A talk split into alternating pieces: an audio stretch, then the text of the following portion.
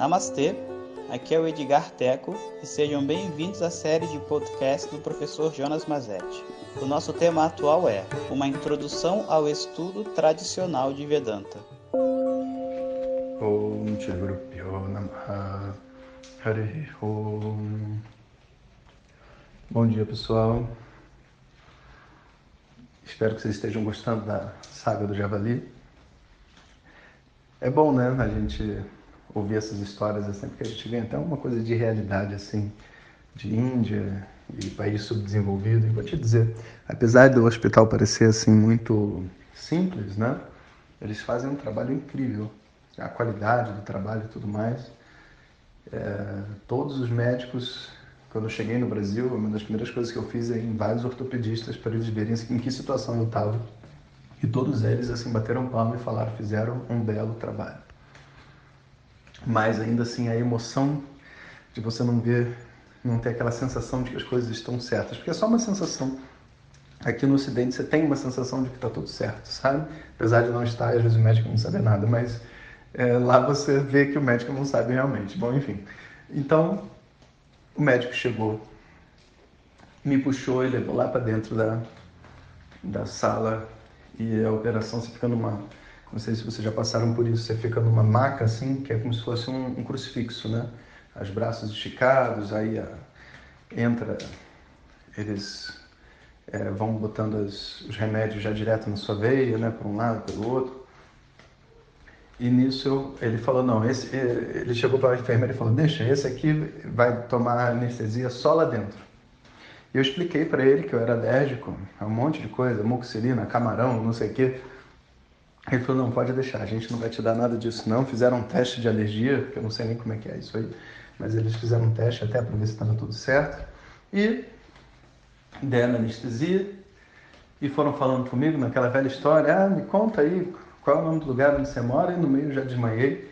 E quando eu acordei, minha perna já estava operada, com dois pinos. E foi, foi sendo levado de volta, né?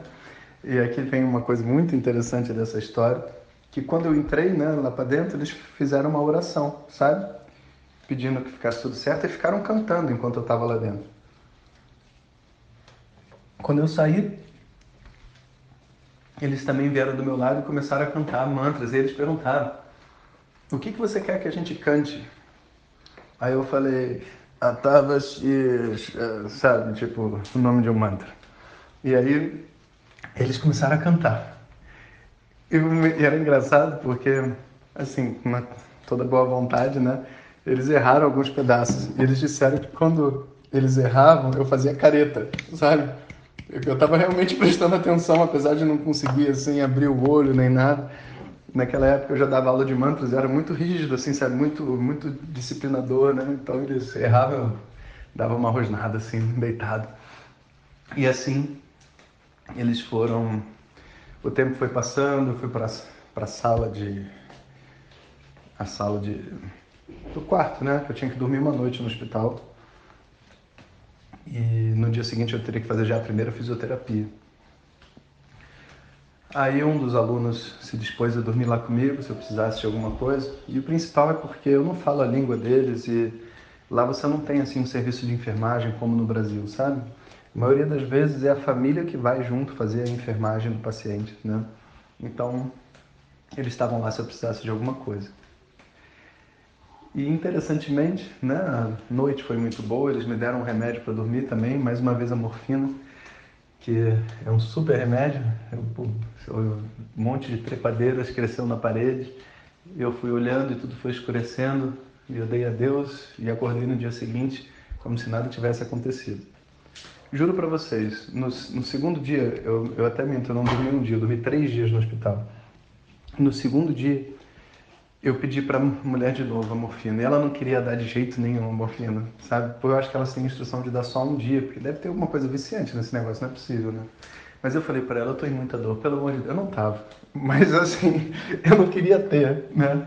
Por favor, me dá morfina, não sei o quê. E aí, coitada da enfermeira, ela ficou com dó e me deu morfina no segundo dia também. Eu dormi muito bem. Aí o terceiro dia já foi remédio normal. E, então eu não me lembro exatamente se foi no primeiro, no segundo, no terceiro, mas eu tinha que fazer a primeira fisioterapia antes de sair.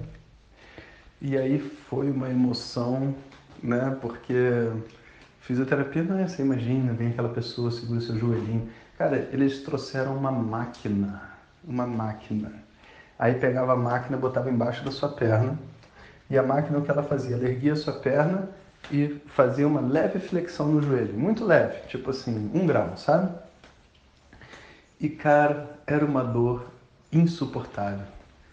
E ele só ficava um grau, zero graus, um grau, zero graus, um grau, zero graus. E você ficava ali sofrendo, era uma máquina literalmente de tortura, né?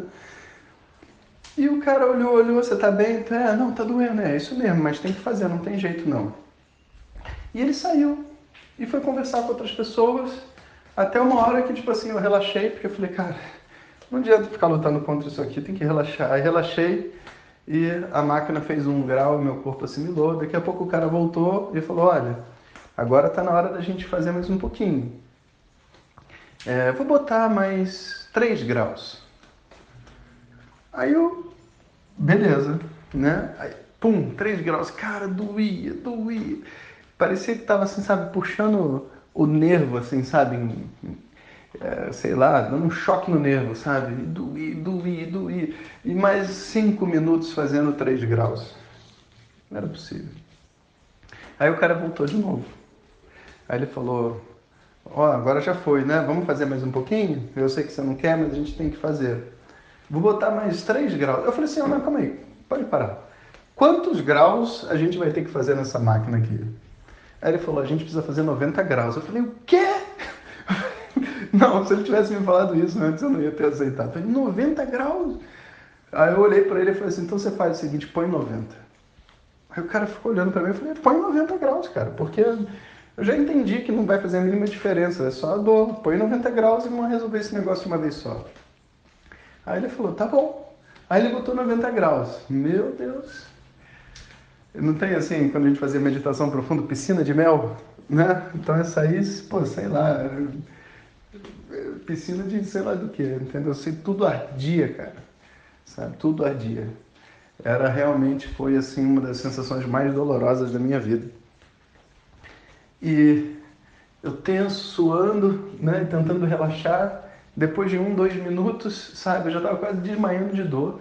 E nisso o cara começa a conversar e sai da sala mais uma vez. Eu falei, cara, não é possível que esse cara tá saindo da sala. Vai que acontece alguma coisa aqui comigo, né? E o cara ficou tanto tempo fora, eu acho que ele ficou uns 10 minutos fora e minha perna lá, nhaque, nhaque, nhaque, nhaque, 90 graus, 0 graus, 90 graus, 0 graus. E cara, ele demorou tanto que no final eu já não estava sentindo dor nenhuma. E foi a melhor coisa que eu fiz. Eu entendi a importância de fazer aquilo porque você tem que dar mobilidade para a junta, né? Porque a função dela é ser móvel, né? Se você fica com ela parada, ela vai enrijecer, né? E esse foi o meu primeiro, então, minha primeira sessão de fisioterapia. Como essa, eu fiz mais umas duas ou três sessões no hospital. E era hora, então, de voltar para o ashram. Uma coisa interessante foi que os, os meus amigos foram revezando enquanto eu estava lá e eles traziam a gravação das aulas. Então, eu tinha muito tempo livre, eu ficava ouvindo as aulas que o senhor me deu, para não perder né, nada, por mais que eu não tivesse muita condição de ouvir, mas eu poderia ouvir. E outra coisa que deu muita sorte foi que o, esse acidente ocorreu bem quando a gente terminou o terceiro sutra do Brahma Sutra, que é o terceiro onde tem o conhecimento, né? O quarto sutra, ele já é um, um sutra mais de fechamento, né? E então, assim, eu não me senti perdendo nada, por mais que eu tivesse, obviamente, perdendo, mas eu não, eu não me senti perdendo conteúdo, sabe? Para mim, é, aquilo ali já já tinha acontecido, sabe? O curso já tinha dado seus frutos, né? Então eu tava não queria perder nada, até por uma questão da minha proposta de estar ali, mas eu não estava perdendo mais mesmo. Então eu fui ouvindo as aulas, estando lá conversando com as pessoas. Então Chegou a hora de voltar para o ashram e o táxi me pegou. E de cadeira de rodas, eu volto então para o ashram e agora vai começar uma nova saga que eu conto para vocês amanhã. Harium. Muito obrigado por ter escutado. Essas são apenas algumas gotas do infinito oceano de conhecimento da tradição védica. Para receber nossos áudios diretamente, clique no link que acompanha o título desse áudio ou baixe o nosso aplicativo Vedanta Zap. Om Tat Sat.